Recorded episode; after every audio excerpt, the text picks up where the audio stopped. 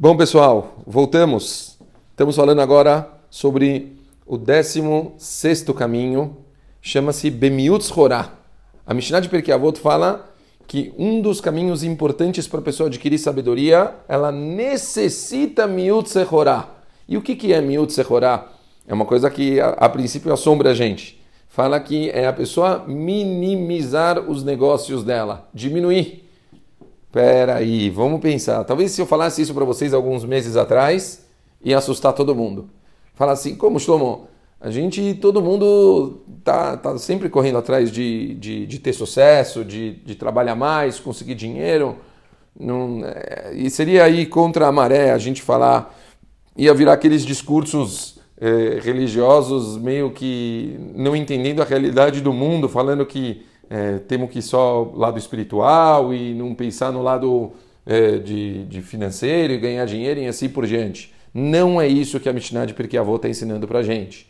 A Mishnah de Pirkei Avot está tentando fazer com que a gente tenha um mínimo de equilíbrio e lembre-se, pessoas não podem se tornar workaholics. Que nem agora, que a gente está passando por uma situação tão difícil, que muitas pessoas elas aproveitaram essa situação para aprender a dar valor para muitas coisas que elas não davam, como família, aproveitar o tempo deles mais com os filhos, mesmo com a esposa. Começou a tipo ver que, ok, olha, uau, sabe quantas pessoas falaram para mim, sabe, tá, tá, tá, mudou minha vida essa essa corona. No final das contas eu tive uma mudança de valores completamente diferente. Eu passava o dia inteiro fora trabalhando, eu ficava muito pouco em casa. Eu não conseguia curtir a minha família. Agora que eu não vou, vou voltar, vai ser completamente diferente. Então, na verdade, o, o Pirkei Avot está tentando ensinar a gente exatamente isso.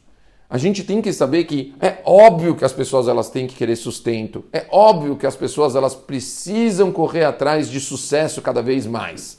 Mas talvez elas precisam do mesmo jeito que vocês fazem sempre planejamentos estratégicos para vocês conseguirem ter um projeto de sucesso, Façam os planejamentos estratégicos também para que vocês possam equilibrar a vida particular de vocês e também o sucesso financeiro de vocês. Então equilibrem a parte de estudos, a parte espiritual, a parte família, também a parte de, de trabalho. Então, na verdade, realmente é necessário fazer todo um planejamento de horários, dedicações, prioridades e assim você vai conseguir manter um equilíbrio entre todas as frentes que elas são necessárias para as nossas vidas.